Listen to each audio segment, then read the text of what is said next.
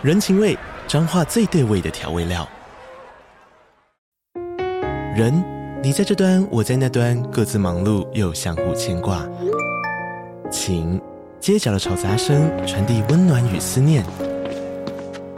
味，是从每一个转角飘出的乡愁。这里是彰化县政府 Podcast 节目《彰化早咖》，我是主持人内克。从彰化大小事各具特色到旅游攻略，透过轻松有趣的访谈，带着大家走进最在地的早咖。准备好了吗？彰化的故事，我们说给你听。以上为彰化县政府广告。每个礼拜五的晚上九点，吃一点宵夜配个历史。大家好，欢迎收听吃史。大家有吃过冬瓜糖吗？就是婚礼上面会拿来当喜糖的一种白色糖果，它是正方形一块一块的，然后上面会撒白色糖粉，咬下去软软的，感觉很像果冻跟软糖的那种感觉。那我们今天要介绍的这个食物呢，就是印度版的冬瓜糖，它的名字叫做 Peta，P-E-T-H-A。Peta 的原料呢，虽然也是冬瓜，但因为制作的方法不太一样，所以吃起来呢，跟我们熟悉的冬瓜糖也不太一样。Petha 的发明呢，就跟世界遗产泰姬玛哈陵呢有很大的关系。下令建造泰姬玛哈陵的呢，是蒙兀尔帝国的第五位皇帝沙贾汗。那这一座陵寝呢，被公认是伊斯兰还有印度地区最卓越的建筑成就，而且被联合国教科文组织呢列为世界遗产。但在我们详细介绍泰姬玛哈陵之前呢，先让我们回到十三世纪的中亚吧。十三世纪末期的时候呢，铁木尔从乌兹别克这个地方崛起，他征服了现在大部分的中亚地区，并且在萨马尔罕这个地方呢，建立了铁木尔帝国的首都。萨马尔罕就是今天乌兹别克的第二大城市。但是到了十六世纪的时候呢，铁木尔帝国变得越来越弱，他们甚至弱到没有力量去抵抗外族的骚扰，就连首都里面的贵族呢，也被流放到各地。那其中一位贵族叫做巴布尔，他就逃到了现在阿富汗的首都卡布尔附近。这个叫巴布尔的贵族呢，就一直想要复兴铁木尔帝国。那他为了要累积自己的实力，就带着他的军队往阿富汗的东南方发展。他们就来到今天印度半岛的北边。他打败了当时统治印度的德里苏丹王朝，建立了蒙兀尔帝国，意思就是蒙古人的帝国。但巴布尔在建立蒙兀尔帝国没过多久之后呢，就死掉了。后来，他的儿子胡马雍呢，当上了第二任皇帝，他就改变了统治的方向，决定要在北印度待下来。蒙古尔帝国呢，在北印度的政权刚开始并不是很稳定，胡马雍还曾经被赶出印度，但后来呢，又把北印度给抢回来。虽然在他任内呢，没有太多的政绩，但是他的儿子阿克巴呢，被认为是蒙古尔帝国最重要的皇帝。在阿克巴当皇帝的那段时间里面，蒙古尔帝国的势力范围几乎扩张到整个印度半岛。他也建立十分有效率的税收制度，确保国库能够有花不完的钱。阿克巴盖了许多要塞、客栈，还有新的城市。另外，他也积极的发展国内外的贸易，保护国内的商人，让大家可以安心的买卖自己种的农产品或者手工制品。蒙古尔帝国也会把他们生产的粮食、还有衣服跟烟草卖给附近的中亚国家，并且进口他们的奢侈品还有其他商品。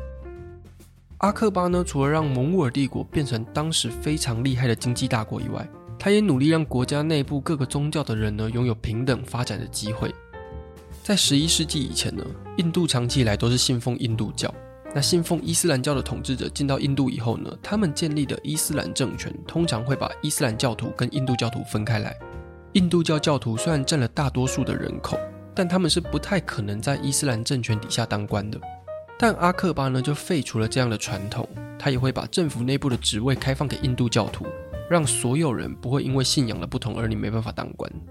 他也废除了集资雅税，这种税呢是针对非伊斯兰教徒所征收的一种人头税。他甚至还娶了一名印度教贵族的女儿，并且宣布他们的儿子呢是王位的继承人。他不止包容各种宗教，更酷的事情是呢，他还发明了一种宗教。阿克巴从小就接受伊斯兰教的信仰，可是他也对其他的宗教感到很好奇。所以他就找了伊斯兰教、印度教啊、基督教，还有佛教等等的宗教领袖，让大家讨论彼此的宗教有什么差别。那阿克巴呢，最后就得出一个结论，他认为每一个宗教呢，都反映了某一部分的真实，却没有任何一个宗教可以反映完全的真实。于是他就结合了每一种宗教的观点呢，创立了新的宗教，叫做丁伊拉赫。但这个新宗教丁伊拉赫呢，对其他宗教而言还是不够正统，所以最后也没有在印度半岛流传开来。那听到这边呢，你应该就可以发现，蒙古尔王朝的统治者本身有蒙古的血统，而且他在中亚长大，信仰伊斯兰教，而且最后还在印度定居，吸收了印度的文化。所以这个帝国本身就是各种文化的综合体。那在阿克巴的统治底下呢，蒙古尔帝国的文化还有艺术也蓬勃发展。他们会吸收各个文化的精华，创造属于自己的艺术风格。到了十七世纪，第五位皇帝沙贾汗的统治底下呢，这种艺术风格就变得越来越成熟。泰姬玛哈陵呢，就是这种风格的代表建筑。这位皇帝沙贾汗，他是一个军事天才。他在位的时候呢，曾经镇压过一系列的叛乱，并且持续的扩张蒙古尔的领土。不过，他最被大家记得的事情呢，应该就是他新建的泰姬玛哈陵，还有那个背后的爱情故事。沙贾汗在二十岁的时候娶了一个波斯贵族的女儿，这个女人马上就变成他生命中最重要的人。沙贾汗呢，还给他老婆一个称号，叫做木塔芝玛哈，他的意思就是皇宫中的珍宝。亲爱的，嗯。你真的不是我的菜，为什么？因为你是我的心头肉。但木塔之马哈呢，却在四十岁的时候因为难产去世了。那时候是他跟沙贾汗的二十一周年。沙贾汗那时候非常难过，所以他就决定要盖一个世界上最美的陵寝给他生命中最重要的人。这座陵寝呢，就是泰姬玛哈陵。有一些曾经去过泰姬玛哈陵的人说过。无论你在去之前呢，有看过多少泰姬玛哈陵的照片，可是当你亲眼看到这个建筑物的时候，你还是会被它那一种凄美跟庄严的感觉给震撼到。泰姬玛哈陵融合了阿拉伯、波斯还有印度的建筑元素，并且完美的呈现左右对称的建筑风格。中间的陵寝呢，是伊斯兰建筑特色的圆顶，四个角落呢，围绕着清真寺建筑特有的四座换拜塔。陵寝的主建筑是用白色的大理石作为建材。那还用星星还有花卉当做装饰的图案，就好像天堂的星星洒满整座陵寝，让死掉的皇后可以跟着星星的指引抵达天堂。那花卉的图案呢，就是用各式各样珍贵的玉石还有宝石做的。在这些宝石的光辉还有阴影之下呢，这些花旁边的叶子就会像活生生的植物一样。因为这些特殊的建材呢，让泰姬玛哈陵在不同的天气啊、不同的季节，甚至是同一天但是不同的时间里面呢，都会折射出不同的样子，那看起来就很不一样。在白色大理石陵寝的左右两边呢，是用红色的砂岩盖成的清真寺，还有接待所。那这两个建筑跟中间的白色陵寝摆在一起，就呈现很强烈的对比感。陵寝的正前方呢，是波斯风格的四分花园。波斯的四分花园很重视几何还有对称的美感，会把花园分成四个部分。大部分的主建筑呢，都会盖在花园的正中间，但沙贾汗呢，却选择把主建筑放在四分花园的其中一侧，而不是正中间。因为这会让泰姬玛哈陵的远景看起来更有层次感。四分花园的中间呢，有一条很长很长的喷水池，水在信仰伊斯兰教的沙漠地区呢，也被认为是天堂的象征。这个喷水池产生的倒影会让泰姬玛哈林呈现完美的上下对称。印度的诗人泰戈尔呢，也曾经形容泰姬玛哈林是时间的脸颊上停留的永恒泪珠。但沙贾汗在晚年的时候，因为政变，所以被软禁在蒙古尔帝国的旧皇宫阿格拉堡，那里距离泰姬玛哈林大约二点五公里。他在那里度过人生最后的五年。沙贾汗每天呢，都只能看着泰姬玛哈林，怀念他的老婆。那在他去世之后呢，他的遗体就被移到他老婆旁边。所以，我们现在走进泰姬玛哈林的话呢，就可以看到两个人一大一小的衣冠冢。这大概就是整个建筑物里面唯一不对称的地方。沙贾汗为了要建造泰姬玛哈陵呢，就从蒙古尔帝国还有中亚地区招募了大量的工人，包含泥匠、雕刻师、镶嵌师傅，还有画家，总共大约两万两千人。虽然有这么多的工匠还有艺术家呢，但沙贾汗自己呢，也是一个很厉害的庭园设计师还有建筑师，所以他几乎亲自设计了整座陵寝的细节。他还发明了一种新的柱子风格，那这种风格呢，就被叫做沙贾汗柱。泰姬玛哈陵呢，在一六三二年开始动工，那前后总共花了二十二年才盖完。那据说在盖的过程中呢，工人们会因为每天都吃到一样的食物，就觉得很无聊。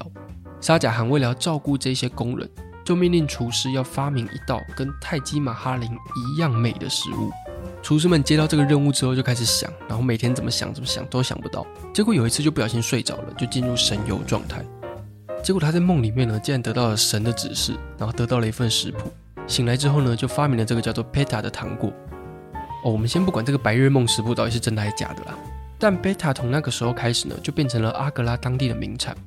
PETA 的做法呢，是把冬瓜去皮之后切成一口一口的大小，然后把它放到石灰液里面呢泡个几个小时，最后拿出来冲洗沥干，再丢到锅子里面慢慢煮软。那最后会再泡到糖浆里面。放干的原味 PETA 会呈现半透明的金黄色，外表吃起来有点硬。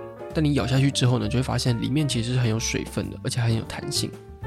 后来制作贝塔的厂商呢，也会在糖浆里面加入各式各样的口味，像是巧克力啊、椰子或是芒果，甚至还出现那种夹心的贝塔，就是在两片比较薄的贝塔中间呢，夹一些其他口味的馅料，就像是印度版的 Oreo。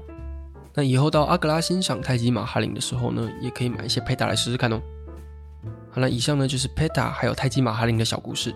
那最后就来公布一下上一集抽奖的得奖名单。上次我们抽的书是远流出版社出版的《乱世生存游戏》啊，然后因为抽奖的人数有超过一百位，远流他们人也很好，我们原本预计是要抽三本了，那因为超过了一百位，所以就多给我们两本，所以总共呢会抽出五本。那我就来公布喽。这一次得奖的人分别是 Jelly 二四六八、Rachel Chen 一七、妈妈靠九五零二二一。零八零二 U 三，还有最后一位 I'm Core 八七五一，那就恭喜以上得奖的人。那我会把名单还有抽奖的过程放在 IG 的贴文，然后麻烦中奖的朋友私讯我们。那我们就下礼拜见喽，拜啦。